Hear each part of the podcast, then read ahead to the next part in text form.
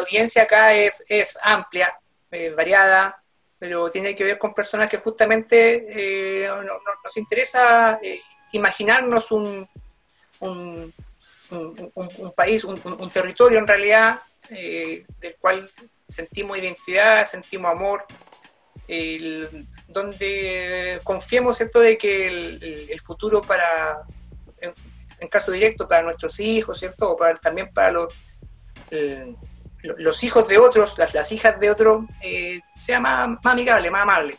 Y bueno, ya vamos a tener casi un año tras lo, que llamaron el, el estallido social, y se nos acerca un, un, escenario de, de, nueva constitución, ¿cierto? En el cual de una u otra forma queremos ser parte. Y tal vez hoy día podemos ser parte con ideas, inicialmente. Entonces, para este, este público, ¿cierto?, que, que, está escuchando esto, eh, sería interesante conocer un poquito más de ti. Yo ahora les presento. Les presento a, mi colega eh, Elier Tavilo, el colega biólogo que se dedica a la, conservación, también a la, educación ambiental. Y eh, cuéntanos tú un poquito más, por favor, Elier, de, tu historia. De mi historia. bueno, soy de La Serena. Eh, estudié biología, específicamente mi título base yo soy profesor de, Biología y Ciencias de la Universidad de La Serena. De ahí fue que un par de años después me fui a estudiar un, posgrado en vida silvestre, conservación y manejo de vida silvestre en Costa Rica. Tuve una, una muy rica experiencia en ese país, eh, con alumnos distintos lugares de América, eh, profesores igual, de todo el mundo. Entonces fue muy atractivo por el ambiente en que me desarrollé en, mis estudios de posgrado. Tuve cinco años en, América Central. Trabajé mucho en, lo que era con gente de la posguerra en esa época, entonces también me dio oportunidades de entender procesos políticos y sociales, culturales, posteriores a, temas tan complicados como una guerra. ¿no? Bueno, el año 2000 me vine, asumí la dirección de un servicio público, fui director regional de Conama, durante tres años. Después de esos tres años volví al mundo de la ONG, creé una empresa consultora, que son básicamente los dos ámbitos que me desenvuelvo eh, ya desde, desde el mundo de la asesoría ambiental, desde el mundo de la, de, la ONG, ya eh, dedicado a todo lo que es conservación de, humedales en toda América, ¿no? Y además también haciendo docencia en tres universidades y para variar, tratando de terminar mi doctorado. Entonces, hartas cosas metido eh, para estar entretenido ya en, el mundo profesional y personal. ¿Mm?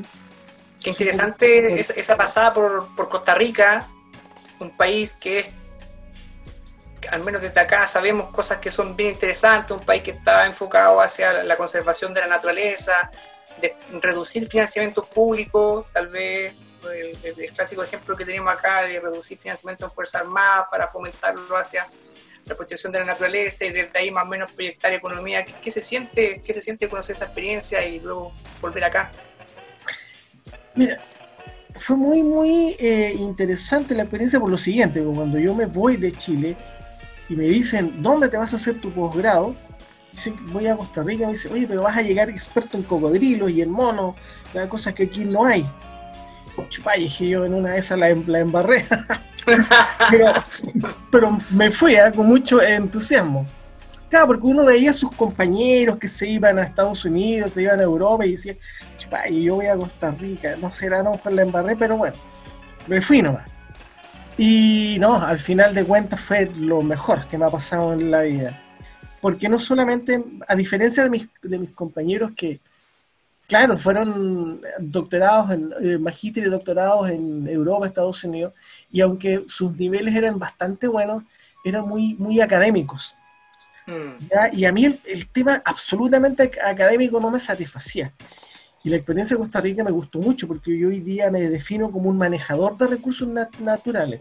No soy ni, ecólogo, nunca me he definido como científico, nada tampoco, sino que básicamente me manejo como un gestor y un manejador de recursos naturales. Nos prepararon para, para manejar fauna, eh, manejar ecosistemas, tomar decisiones sin ningún trauma, sin ningún prejuicio. ¿ya? Entonces eso me, me, me gustó mucho porque me, me liberó de, de muchos, de muchos traumas, eh, en el sentido de que la fauna la tenemos que manejar, los ecosistemas los tenemos que, que manejar, no podemos ser meros observadores. Entonces eso fue muy gratificante y además como les reiteraba, o sea, como les mencionaba en un principio, la mezcla de estudiantes de todo el mundo, eh, de Europa, de Japón y de toda América, hace que tu formación eh, y que tus profesores también provengan de sus países, hace que tú ya te empiezas a considerar más como ciudadano del mundo, ¿no? Y era una sensación muy atractiva.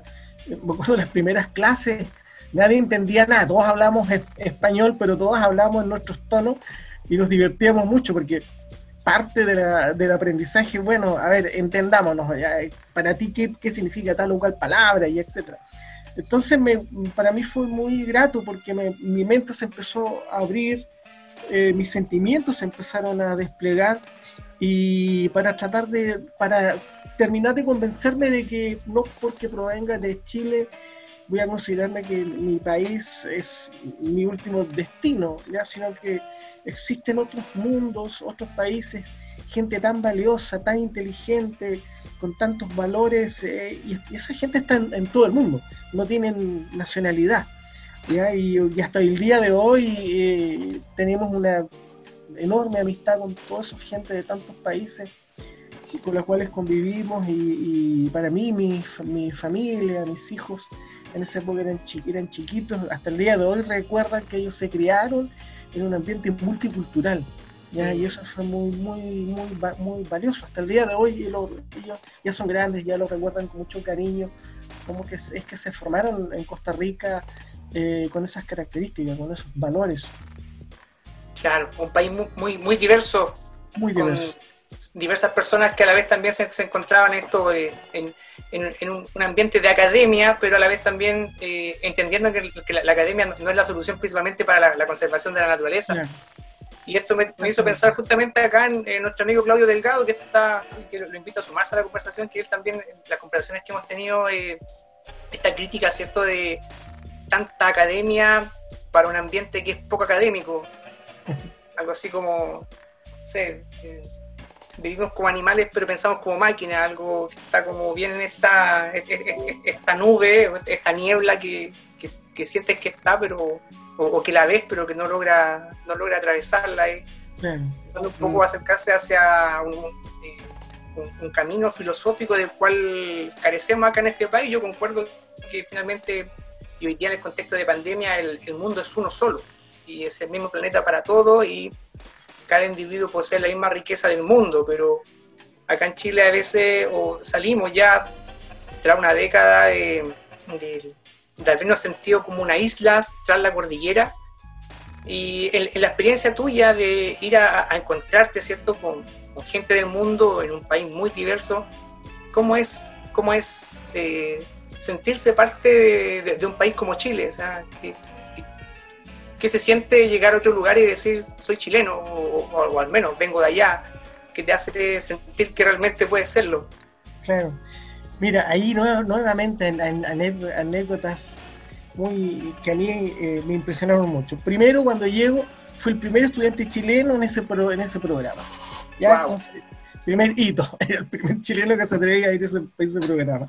¿Dónde queda Chile? Claro. Segundo, fue percatarme de que Costa Rica siempre tuvo una gran vinculación con, Chile. Y ah. cosas como la siguiente, yo iba a hacer trámites, por ejemplo, mis hijos eran chiquititos y tenían que integrarse al colegio, yo había llegado fuera de fecha, entonces teníamos que hacer todo el esfuerzo como los, los vinculábamos. Íbamos al Ministerio de Educación, entrábamos en la oficina, sí, ¿qué les pasa? Les contábamos la situación, y ustedes no son, soy de Chile. Y me decía, ah, de Chile, ¿de qué parte? Y, sí, ¿y por qué? Yo me formé en Chile. Ah, sí. Yo soy profesor, me formé en Chile, hice mi programa en Chile y empiezo a darme cuenta que un montón de Chile de esas épocas, de los servicios públicos, estaban en Chile. Íbamos a un hospital, ¿ya? ¿Y de dónde son ustedes? De Chile. Ah, yo estudié en la Universidad de Chile, en la Escuela de Medicina de la Universidad de Chile. Y, me. Después tenía reuniones con otro tipo de gente, gente sobre todo de, de más edad, y ellos me contaban, sí, no, yo soy profesor, soy profesor de tal parte, pero mira, yo me formé en una época en que los ticos, los costarricenses, casi todo nuestro, nuestro símbolo de, lo que queríamos en educación era Chile. Entonces, wow, qué impresionante. O sea, el, peso que tenía este, este país que nosotros ni siquiera nos hemos dado cuenta, pero en países como Costa Rica, no sé si en el resto de los países se dará lo, lo mismo, pero por lo menos en Costa Rica un componente importante de los, de, profesionales se formaron en Chile. otra anécdota, eh, el escritor más, importante que tiene Costa Rica, de Gutiérrez, escribió novelas clásicas de la literatura eh, costarricense eh, eh, no recuerdo el nombre, pero el apellido es Gutiérrez, eh, esas, esas, novelas que todos tenemos que leer en los colegios, ¿no? Como las novelas como Papelucho en Chile, no sé, o estos autores como Manuel Rojas, Mariano La Torre, que son como los clásicos de nuestro país. Allá es el señor Gutiérrez. ¿Y dónde escribió su novela más famosa? La escribió en Chile. ¿Ya? y me dice, wow, otra más, otra más en la, historia. Él escribió cuando, estuvo acá viviendo, pasó hartos años, entonces que la mayor parte de su literatura, de sus obras, la escribió en nuestro país. Vivía entre Santiago y Valparaíso, entonces ya, bueno, después volvió. Entonces, eso era muy impresionante, entonces me sentí siempre muy bien recibido, eh, muy bien eh, eh, aceptado. Y, para hacer más aún, la escuela donde yo estaba, la escuela de ciencias forestales, eh, el decano era un chileno. claro, era gente que después del golpe de Estado, de la dictadura, eh, ellos se van al exilio y se van a Costa Rica. Y era, era la época del año 73 en donde la Universidad Nacional de Costa Rica se estaba recién formando. Entonces empieza a recibir un montón de gente chilena. Y claro, yo hablaba con este señor que incluso era de acá, de La Serena, eh, don Rodia, Rodia Romero, ¿ya? Y este señor eh, era el director de, ingeniería forestal, él mismo me contó, formó ingeniería forestal sin ser ingeniero forestal, entonces formó la carrera en la escuela de ingeniería forestal, después fue decano, y así uno empezaba a encontrarse con, por ejemplo, veía obras de, teatro eh, y quiénes eran los, los líderes, de, los formadores del teatro costarricense, eran chilenos. Y era muy impresionante, muy grato ver cómo nuestro país, a diferencia de lo que uno cree, que nosotros, no, no, tiene un peso importante en algunos países de la región, y en este caso fue muy grato ver lo que era Costa Rica, ¿no? Entonces, eso nos, nos ayudó mucho a sentirnos muy bien, porque ellos consideraban a nuestro país como, un, como algo, como un ejemplo a, a, seguir. Estamos hablando de hace décadas atrás, donde cuando el sistema educacional chileno era, era, era otro, ¿no es cierto? porque toda la historia que les cuento es gente que estudió en los 60, una cosa así. No, no, antes de que sea un oasis. Antes, exactamente, antes de que nos convirtiéramos en un, en uno, en un oasis por nuestra coyuntura eh, histórica, ¿no? Claro. Sorprendente, eh, muy sorprendente, me, hace pensar igual en la, las capacidades, las capacidades humanas, pero a la vez también de, del entorno natural y, cultural, al menos para esos tiempos, que hacían de esta zona o de, esta sangre de, lo que está acá eh, algo muy rico.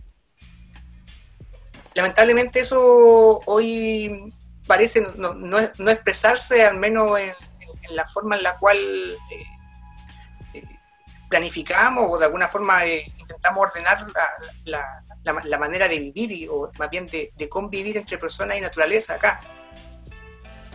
Naturaleza, si pudiese elegir tú, Elier, algún, algún tipo, alguna forma de vida no humana, animal, planta, ¿hacia dónde sería tu espíritu? Difícil pregunta tal vez un, un playero blanco, un Sunderland, un Caliris Alba, un migratorio. ¿ya? Eh, me encanta porque eh, realiza viajes tan grandes, tan impresionantes y él ordenadamente, sistemáticamente logra sus metas de viajar ¿no? y ha permanecido en el tiempo. Entonces, por lo menos esos dos mensajes, el ser sistemático, el ser persistente, eh, el, no creerse, ¿no es cierto?, decir, ah, no, quiero ser un, halcón. No, no, ¿para qué? quiero ser un simple Sunderland, un playero blanco. Porque además persisten hasta el día de hoy ese esfuerzo que realizan y además que es una especie que lo hace todo colectivamente, algo que para mí es muy importante. Yo no, no, para mí es siempre súper valioso y, tiene mucho peso el, trabajar colectivamente. ¿ya? Entonces vemos que las bandadas de Playero Blanco recorren nuestras Américas, hemisferio norte, hemisferio sur, y, pero no, no viajan solos, viajan en grandes bandadas ya que se comportan como un uno, como un, como un solo ente. Como un gran ser. Como un gran ser. Y eso me, me gusta mucho. ¿ya? El no pretender ser uno el único, sino que ser parte de una máquina que funciona bonito, una, una, máquina perfecta que viaja exitosamente, pero viaja exitosamente en la medida que cada uno de esos pequeños eslabones, que es, un playerito, eh, cumple bien su trabajo. Bien, eso me parece algo tan transparente, por decir, en el sentido de que eh, somos todos parte de un de, un mega ser, llamémosle así, el, planeta, ¿cierto? Y a la vez también eh, somos un colectivo, intentamos hacerlo. ¿Qué dices tú, Ariel? ¿Apruebas o rechazas nueva constitución? No, aprobamos eh, con toda mi fuerza. ¿ya? Aprobamos con toda mi fuerza una nueva constitución.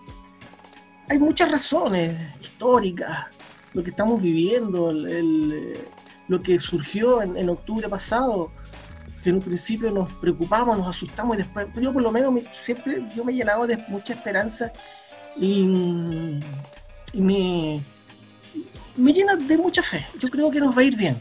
Yo le hago clases a mis, alumnos y les digo, muchachos, tengan fe, nos va a ir bien. Pero para que nos vaya bien tenemos que hacer coincidir cosas, ¿no?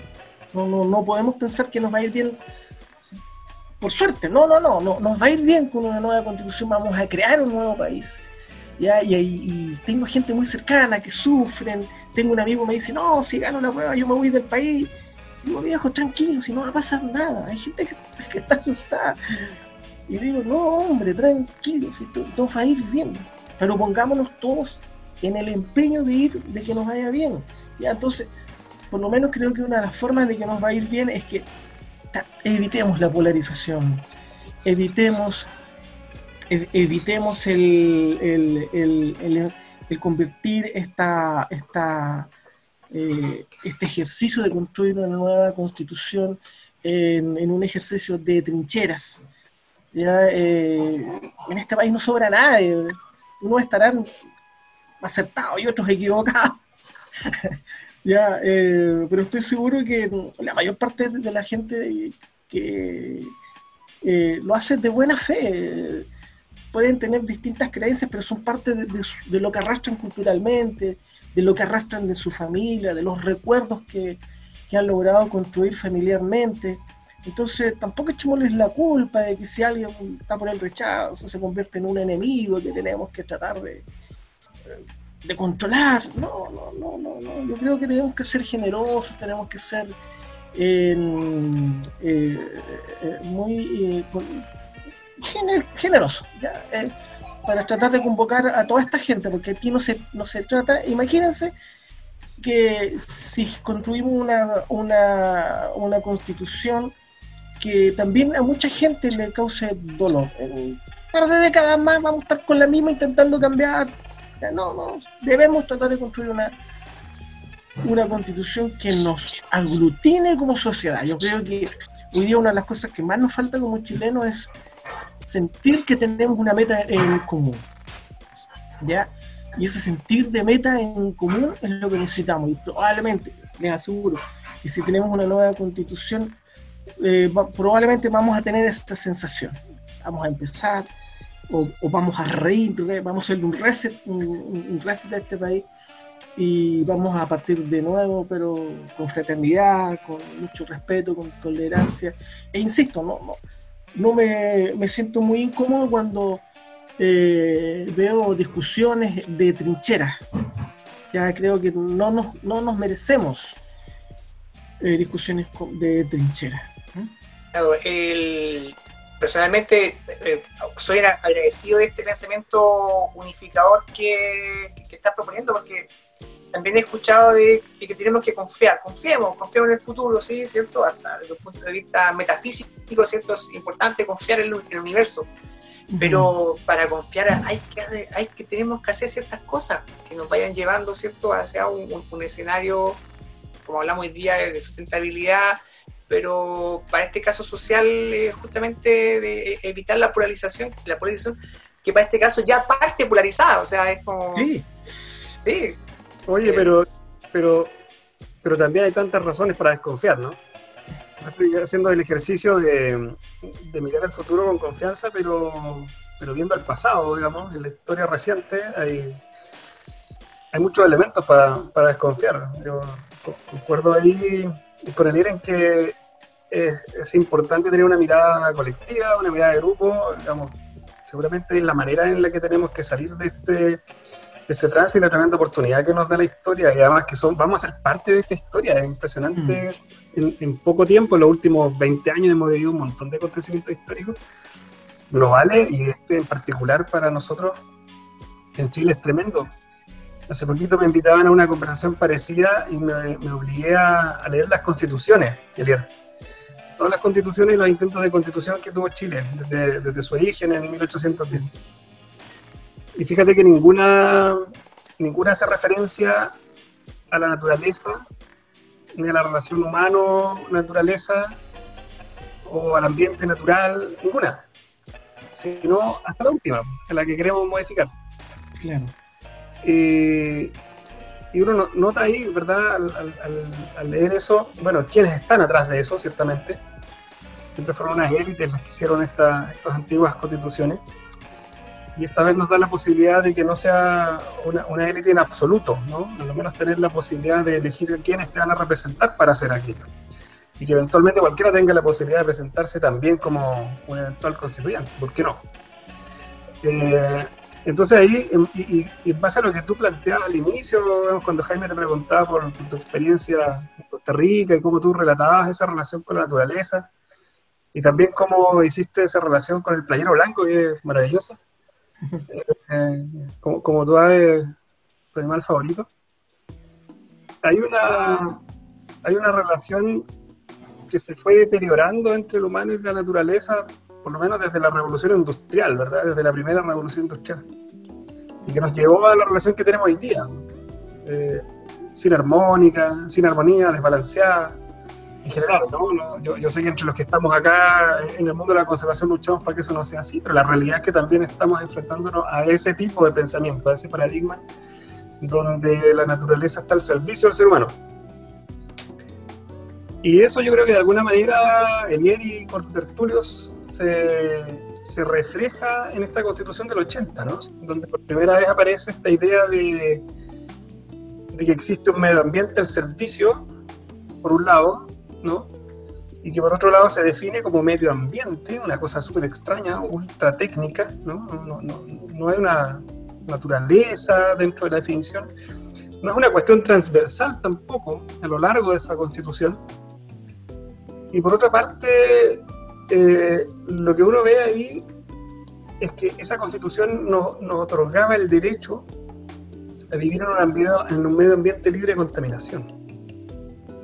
Entonces, cuando yo leí eso y cuando leo eso, nunca me había tenido a, pensar realmente que, claro, era, era el primer intento, pero también era el punto de partida desde donde el cual la naturaleza seguía estando subyugada al, ser humano extractor, donde simplemente nos otorgaban la posibilidad de vivir dentro de un medio ambiente libre de contaminación.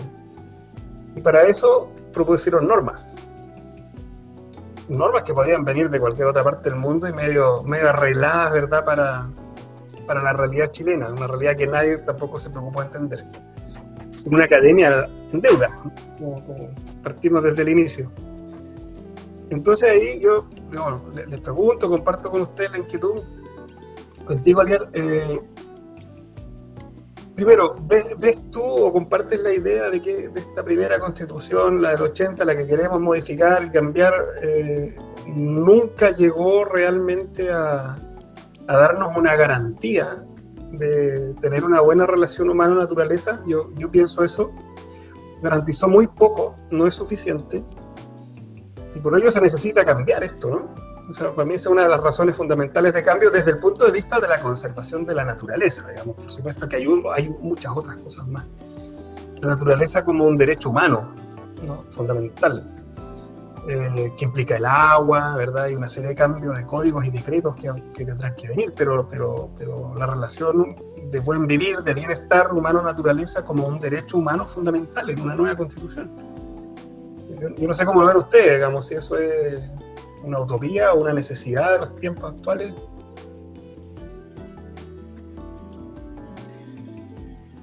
A ver, efectivamente, esa constitución del 80, primera vez que nos plantea el reto de preocupación por el medio ambiente.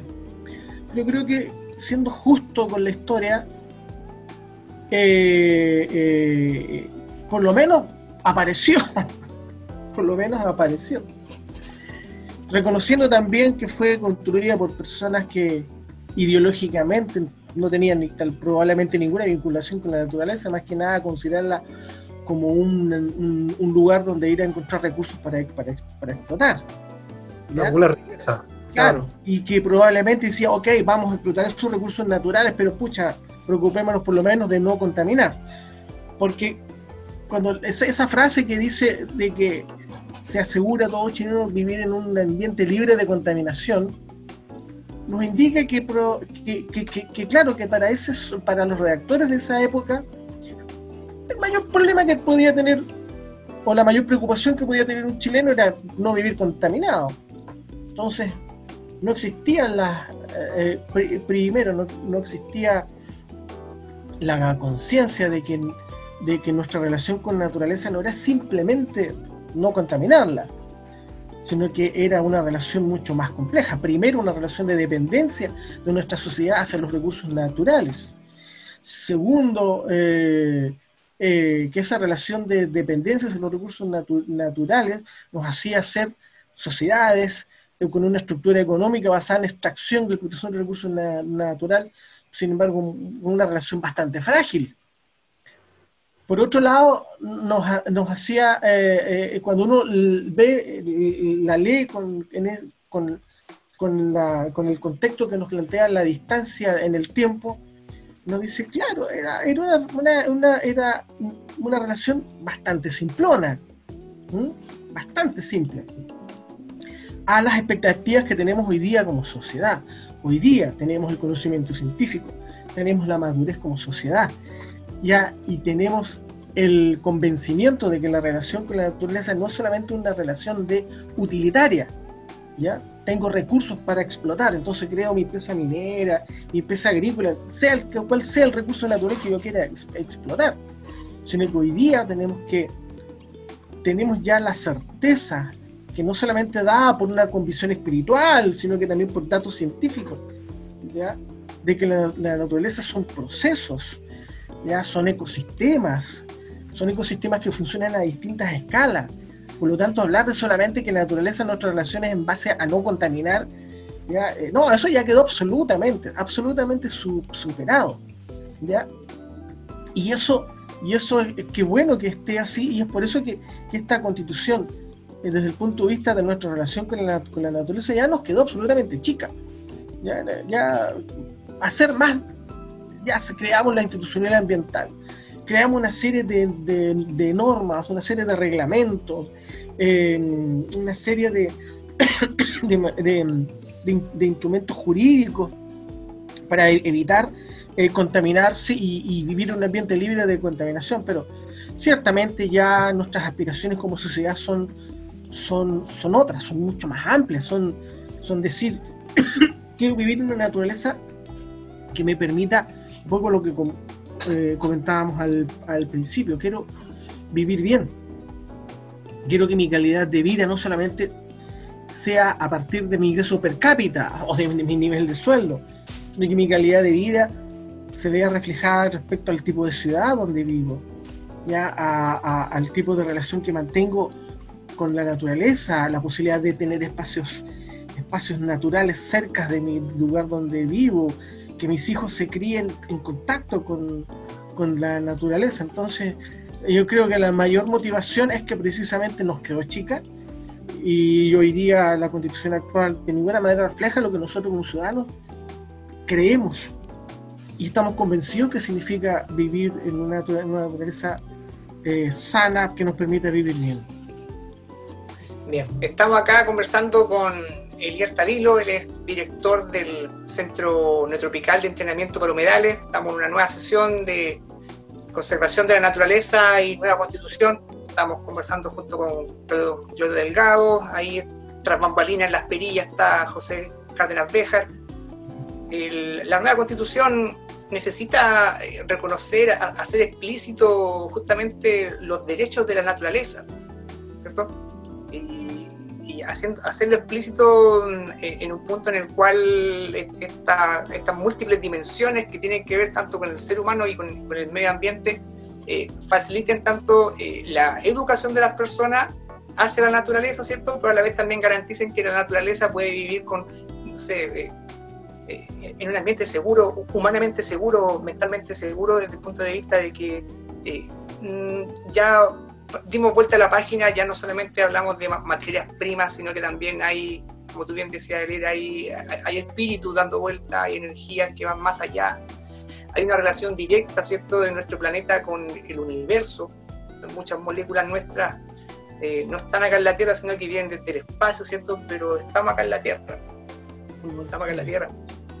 Eh, me parece que en los diferentes ejemplos, como contaba Claudio, esta, las, pasadas constituciones, más la, que tenemos hoy, eh, un, punto que ha sido igual eh, carente ha sido justamente la, participación ciudadana. Esto es una pregunta más, personal, Elier. ¿Cómo te gustaría a ti participar de este proceso de nueva constitución? ¿Te gustaría estar ahí en los que están ahí escribiéndola? ya, no es, ya no es puño y letra, pero es... dedo y teclado o de forma más indirecta? ¿Dónde te gustaría estar?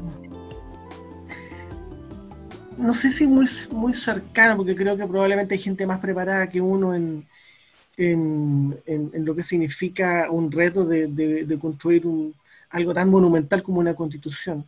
Pero sí siendo un eslabón que pueda, que pueda participar en reuniones, que pueda participar en, en, creando, tal vez ayudando a crear conciencia o ayudando a informar, ya, porque eh, la gente, hay, probablemente hay, mucha gente no, no, bien informada de lo que significa hacer una constitución, entonces, en realidad no me, no me imagino en, en, algún lugar en específico, sino que básicamente eh, eh, donde yo pueda ser útil, yo lo voy a hacer con toda mi energía, con todo, con todo cariño, reconociendo de que seguramente hay gente mucho más preparada que, que, uno para la redacción, pero sí tal vez probablemente conformando grupos locales, grupos acá en la región de discusión, donde podemos tal vez llevar, ir subiendo eh, algunas ideas, algunas ideas o aspiraciones ciudadanas para tratar de asegurarnos de que, de que sí quedan incorporadas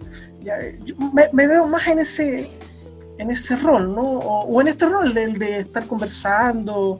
Eh, como les decía, eh, hay, hay, un grupo importante de gente que, que, no piensa igual que nosotros en el sentido o la relevancia que tiene una, modificar la constitución, sino que lo ven tristemente como algo tan, tan negativo que les, que les causa mucho temor. Tal vez eh, un esfuerzo podría ser tratar de convencerlos y tratar de demostrarles efectivamente de que lo que estamos construyendo es para un mejor vivir y no y, para los cuales nadie tiene que asustarse, nadie se tiene que, que, preocupar.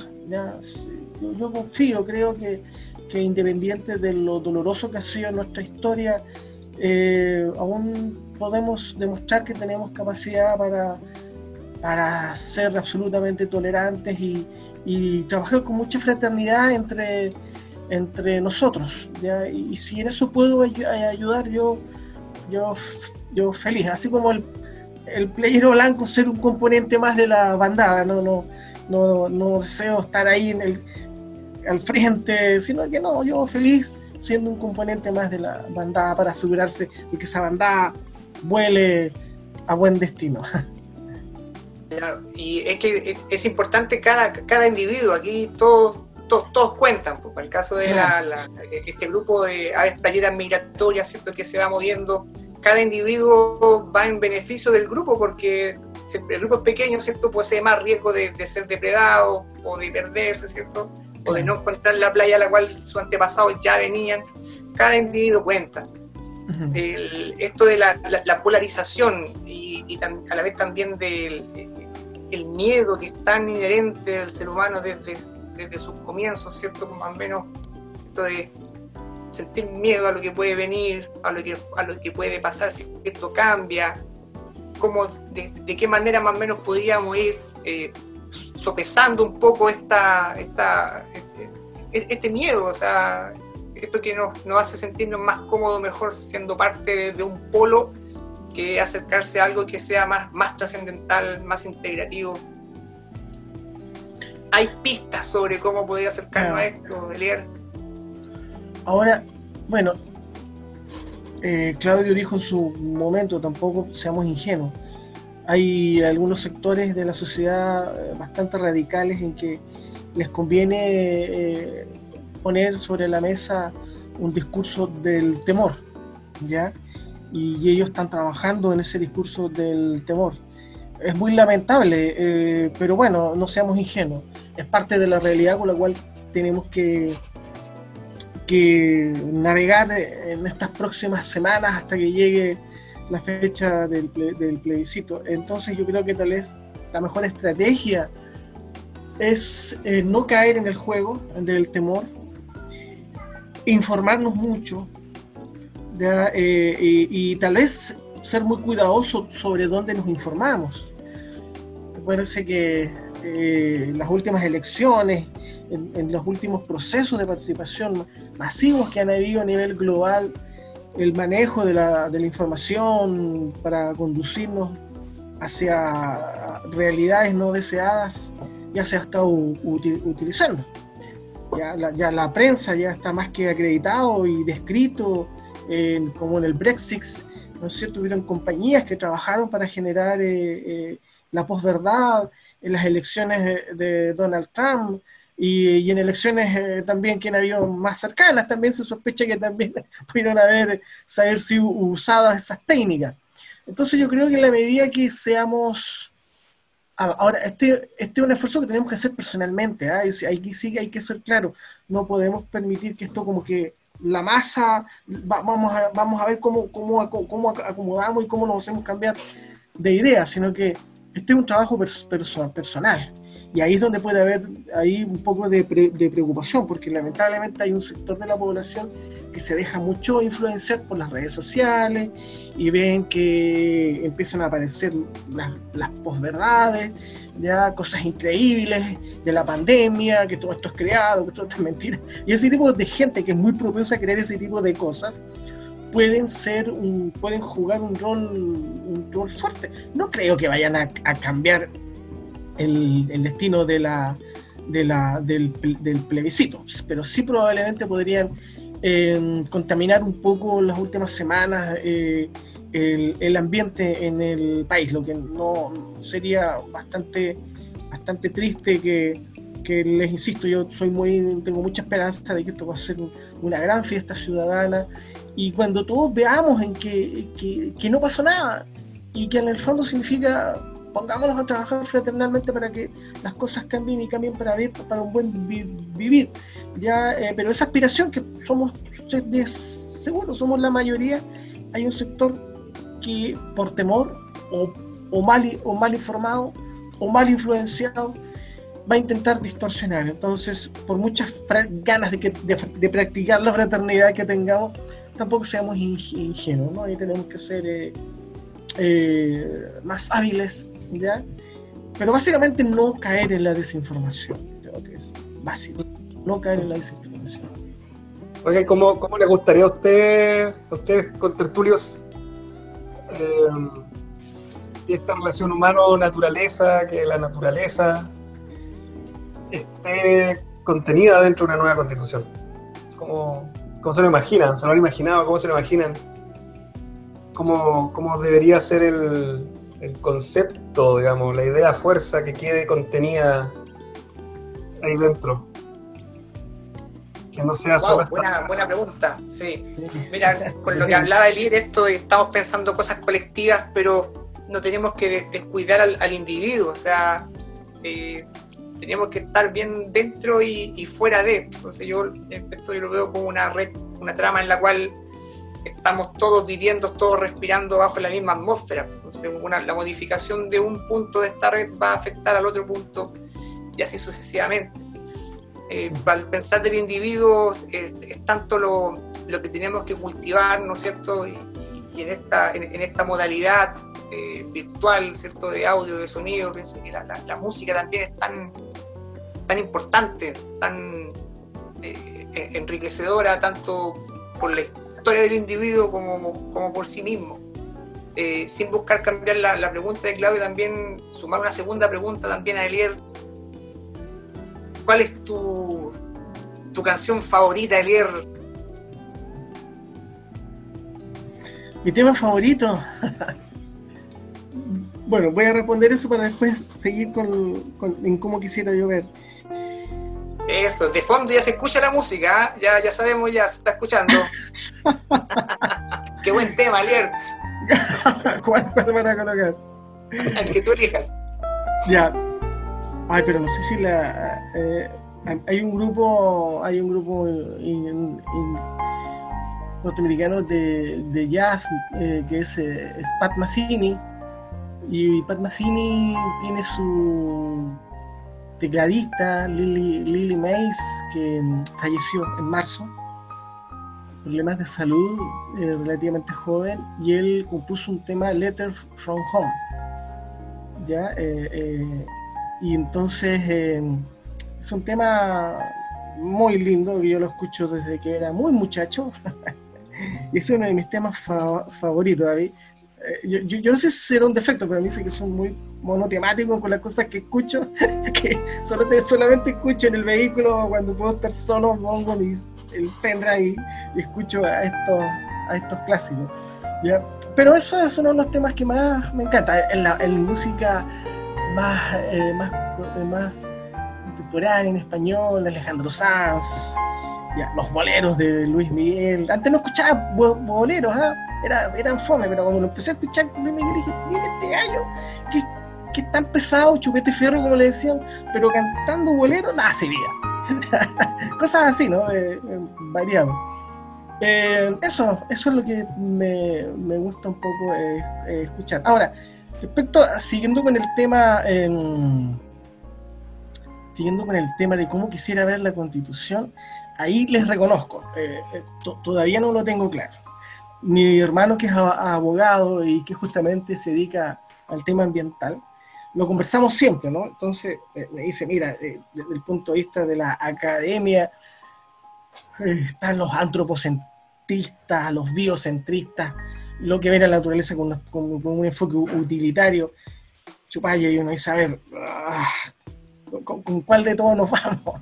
¿Ya? no, sabría decirles en este momento, porque, claro, si nos vamos con un enfoque también... Eh, tampoco podemos construir una, una constitución... Eh, a ver, voy a quitar la palabra... No. Debemos construir una constitución que dé real cuenta del concepto de medio ambiente, del concepto de naturaleza, por lo tanto, tenemos que construir pensando que la naturaleza, nuestra constitución nos debe decir no solamente libre de contaminación, sino que tal vez nos diga que debemos permitir que la naturaleza tiene derechos que son intrínsecos eh, del complicado tratar de definirlo, a ver si lo logro. ¿Qué derecho más importante de la naturaleza, como por ejemplo el derecho a, tener ecosistemas sanos, ecosistemas armónicos, donde los procesos ecosistémicos se puedan reflejar? Los procesos hidráulicos, los procesos hídricos, los procesos de biodiversidad. ¿ya? Eh, superar eso. ¿Cómo hacemos el paso de, por ejemplo, en la gestión ambiental de la, industria, hasta el momento, dice, a ver, revise de la lista de especies cuáles están con problemas de conservación? Ah, bueno, ok, uno la revisa, tales sí, tales, tales no. Ya, eso que hace 40 años atrás servía, hoy día ya no nos sirve. Hoy día nos sirve ver de qué manera expresamos jurídicamente que el ecosistema, compuesto por paisajes, formaciones vegetacionales, ya que tiene una, tres dimensiones, donde existen recursos como el agua, como el, el, aire, el carbono, etcétera, etcétera, etcétera, y donde hay una fauna, una flora, y encima le colocamos otras capas como las capas culturales, en la relación de nuestros pueblos ancestrales, originarios, con esa naturaleza, ya, ¿cómo eso, eso, eso que nos parece como tan ideal en nuestra mente, logramos convertirlo en norma jurídica. ¿Cómo eso somos capaces de redactarlo para que quede en la, en la Constitución?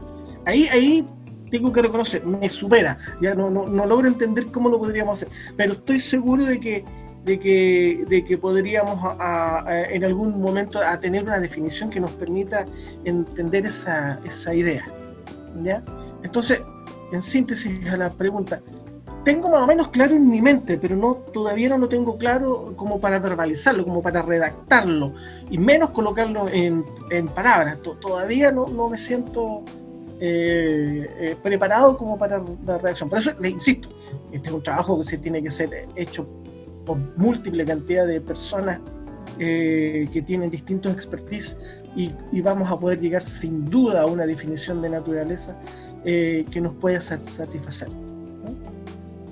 Sí, sí, y es que justamente estamos en eso, estamos justamente juntándonos para conversar estos temas, ¿cierto? abriendo eh, nuevas ideas, debates, eh, para acercarnos a, esto donde los sistemas socioecológicos, ¿cierto?, estén integrados en, los, diferentes, eh, los diferentes procesos, ¿cierto?, y en la diversidad de ambientes que tenemos, y también dentro de nuestro contexto.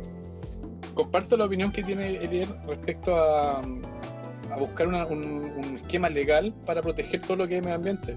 Siempre saco a, a, Baila como ejemplo, en Nueva Zelanda, el río Wanganui tiene los mismos derechos que una persona, es una persona, persona jurídica. Eh, se reconoce como una entidad viva. Yo creo que a eso hay que apuntar en la nueva constitución, reconocer, por ejemplo, un río, un glaciar, un árbol, un alerce milenario, reconocerlo como una entidad viva cambiar algunos conceptos también yo creo que sería clave, como el, concepto de desarrollo, que en Chile es sinónimo de devastación y no conservación.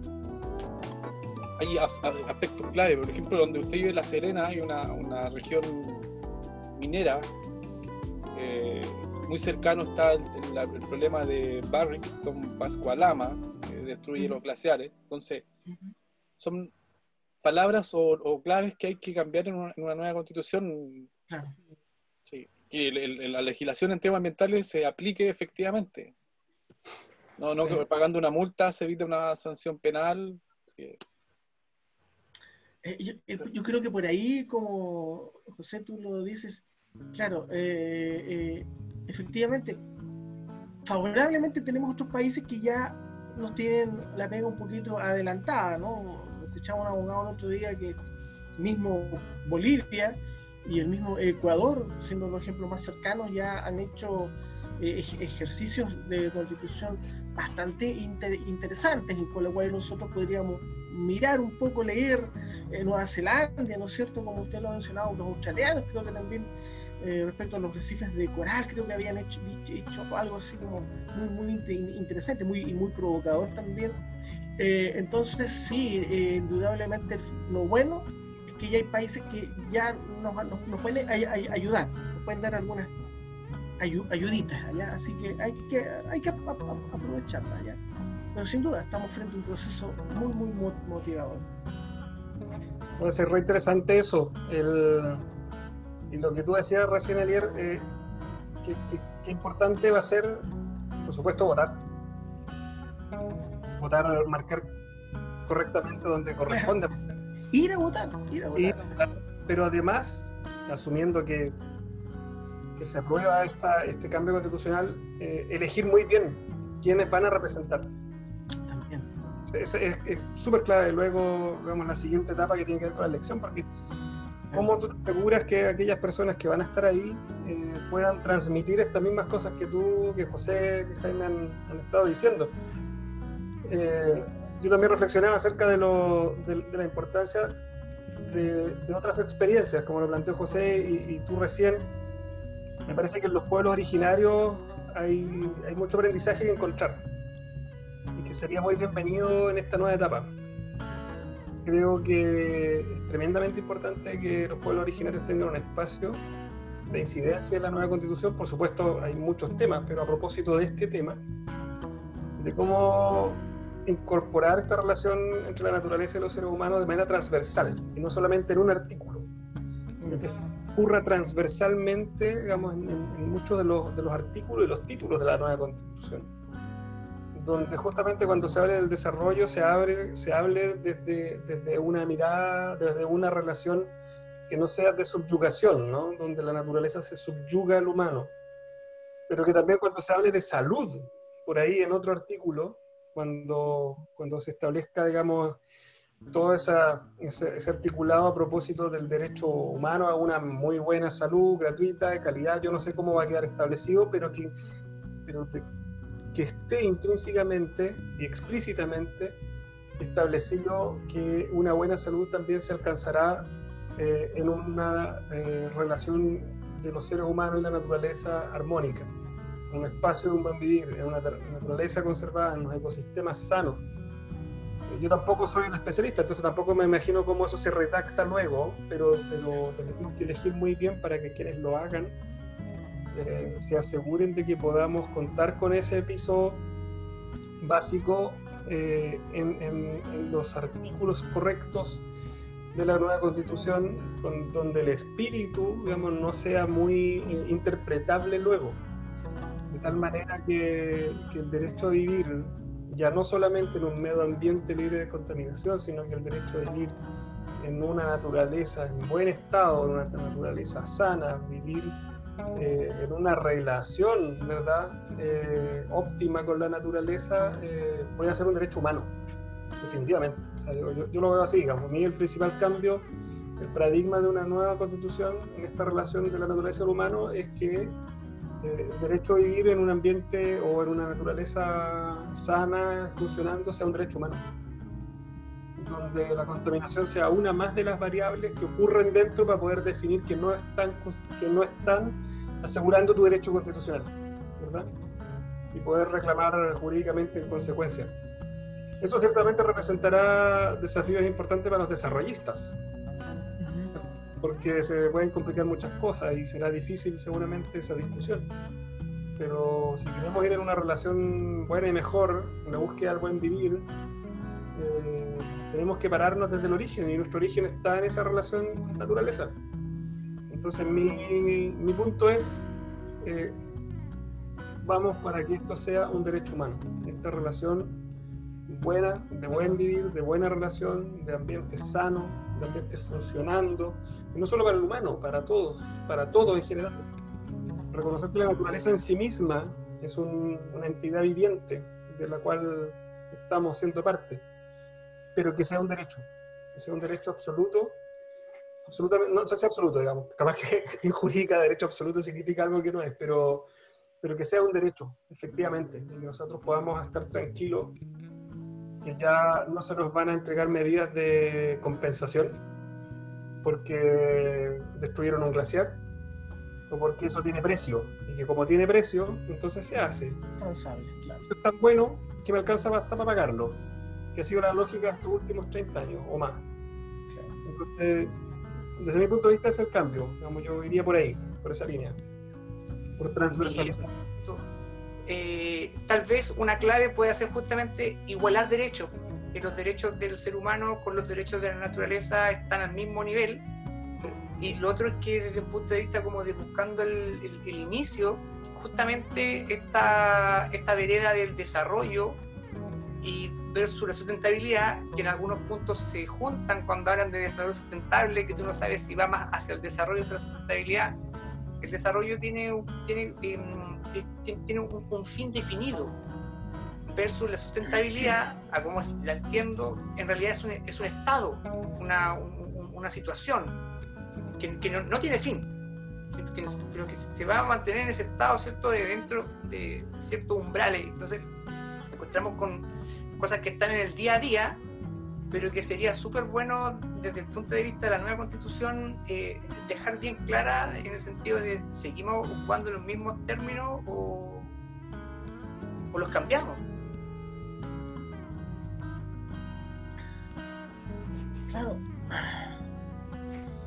Por ahí yo creo que, o sea, para llegar a redactar adecuadamente lo que aspiramos, tenemos que hacer un gran ejercicio. Primero, me gustó mucho es, qué es lo que vamos a entender por buen vivir. Entonces, cuando tengamos absolutamente definido, clarito entre todos, que buen vivir significa tan, tan, tan, tan, ok. Entonces, para que tener un buen vivir, lo que tenemos que redactar es de tal o de tal o cual forma. Entonces, como tú mencionabas, Claudio, que la naturaleza, el derecho a tener una naturaleza sana sea un derecho humano, tanto individual como, cole- como colectivo.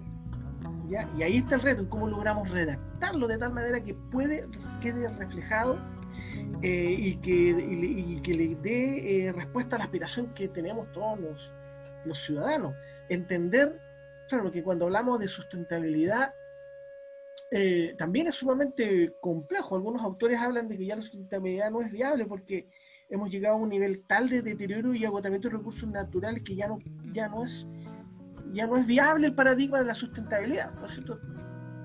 También reflexionar sobre, sobre eso. Entonces yo creo que ahora se me estaba ocurriendo que tal vez podríamos partir, ¿qué vamos a entender por buen vi- vivir? ¿Cuál es el tipo de sociedad en la cual quisiéramos vi- vivir? La de los- siempre se habla de los países nórdicos o países como en Nueva Zelanda que tienen estándares de calidad de vida bastante altos y donde tenemos un fuerte rol del, del Estado tratando de velar porque los protege todos sus- los derechos de todos sus ciudadanos sean debidamente respetados, ya cuando tenemos industrias absolutamente reguladas y con amplios eh, grados de responsabilidad y etcétera, etcétera. ¿No es cierto? Po- po- Podemos eh, buscar bastantes ejemplos de lo que queremos hacer, pero yo creo que básicamente un ejercicio inicial es decir, a ver, ¿cuál es el Chile al cual yo quiero vivir? Y de ahí, cuando lo redactemos, lo construyamos, ya, ok, para que ese Chile, el que todos aspiramos, sea así, necesitamos que la constitución sea así.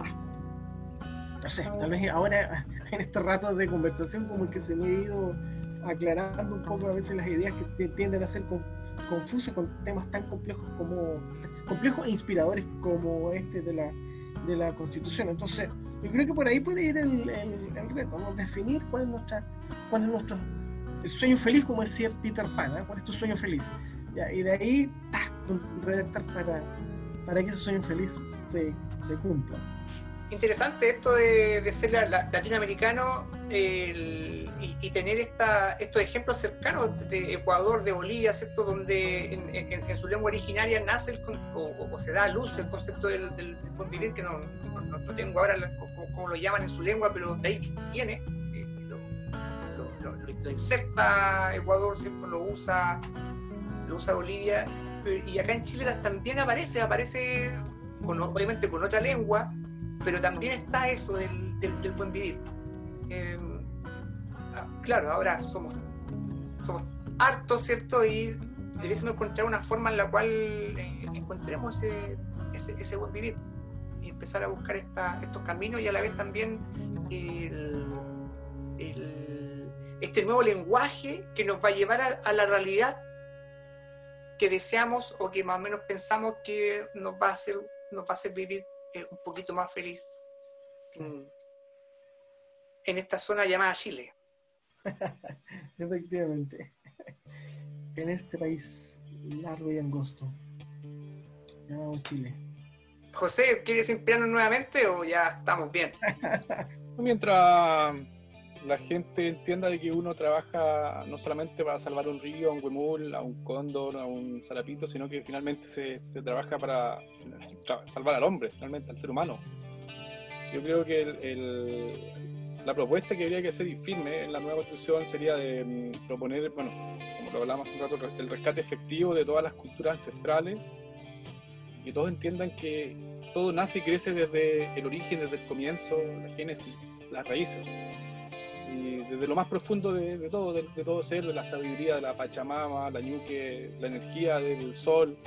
Que, entendiendo recién eso, eh, ahí podríamos enfocarnos muy bien en, en hacia dónde queremos vivir como un medio ambiente limpio, libre de, de toda contaminación.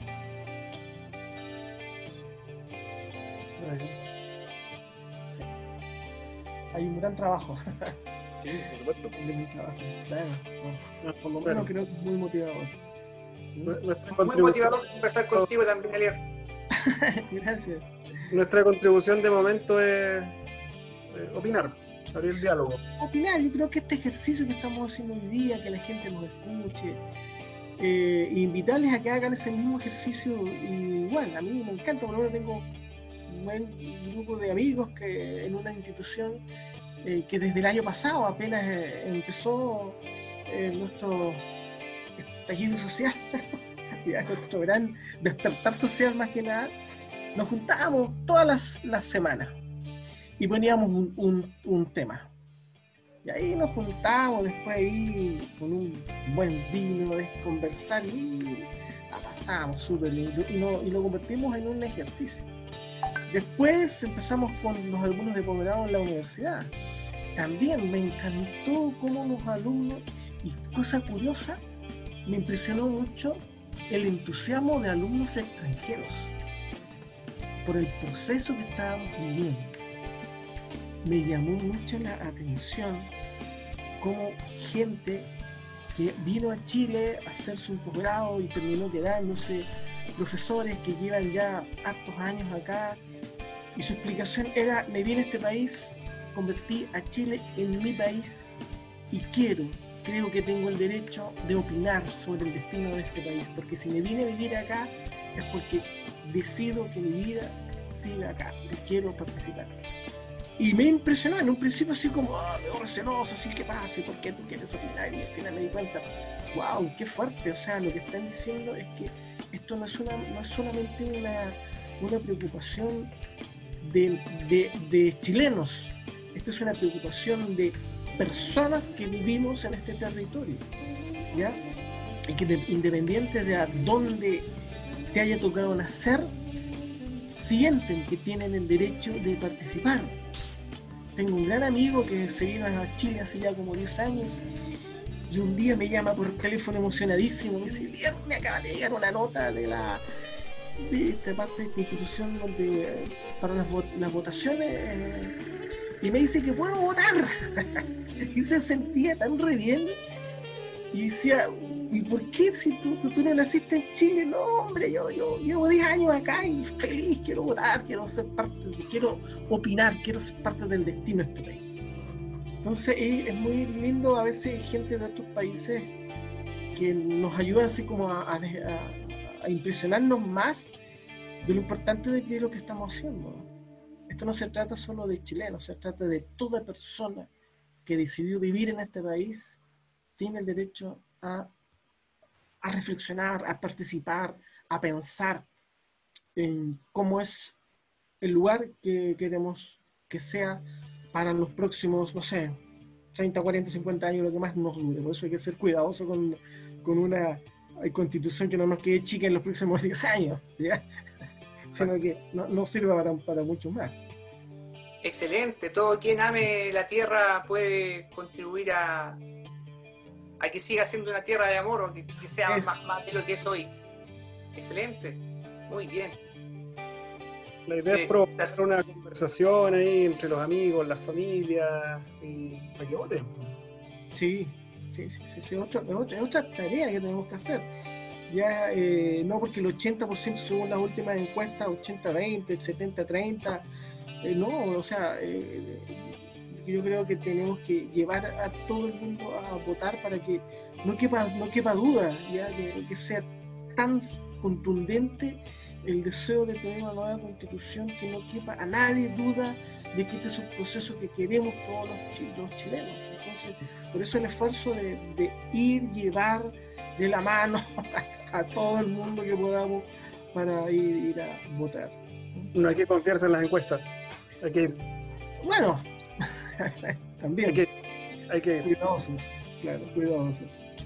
Excelente. A toda nuestra amiga, a nuestro amigo que están escuchando, a, nuestro también amigo eh, Elier Tavilo, te enviamos un caluroso abrazo desde, el sur de Chile hacia el norte, hacia el norte grande de Chile. Muy agradecido de esto. Eh, esperemos que eh, esta conversación le, sirva a, las personas que están oyendo a participar, a, tener esperanza y a ser activos, pues, activos en que cada cosita que hagamos hoy va a contribuir a tener un mejor mañana. estamos muy agradecidos, Ariel. Estamos en esta sesión de conservación de la naturaleza y nueva constitución con muchas ganas de aportar. Si quieres dejar un mensaje final, Elier. Sí, eh, básicamente agradecerles a ustedes, Jaime, Claudio, José, eh, creo que ha sido un momento muy grato, lo disfruté mucho poder conversar, eh, poder expresar ideas, porque son, hacen falta, es muy necesario. Entonces, como mensaje final, no sé, llenarnos de esperanza, llenarnos de fe, eh, de que esto va a ser muy bueno para nuestro país, va a ser muy bueno para nuestros futuros, para nuestros hijos, nuestros nietos. entonces, trabajemos con, con mucha tranquilidad ¿ya? los procesos sociales que requieren nuestras sociedades pueden parecer a veces estresantes, pero son todos necesarios. Necesarios. No hay ninguna sociedad que haya evolucionado por acuerdo o por buena onda. Revisemos la historia, nada se, nada se ha hecho casi por buena onda. Pero bueno, ojalá que, que, seamos, que esta sea la, la, ocasión, ¿eh? trabajar con tan, de manera tan, fraternal entre todos que lleguemos a tener una constitución que nos represente y que nos haga sentirnos orgullosos y nos aglutine como, como sociedad. Entonces, eso básicamente es nuestro mi agradecimiento y aprecio y cariño por todos ustedes. Excelente, que, aflore la vida, que aflore la naturaleza, que aflore la, la, buena idea. Los ríos fluyen. Muy bien, Elier, muchas gracias. A ustedes, un gusto, cuando quieran. Que estén muy bien. Igual. Chao. Chao.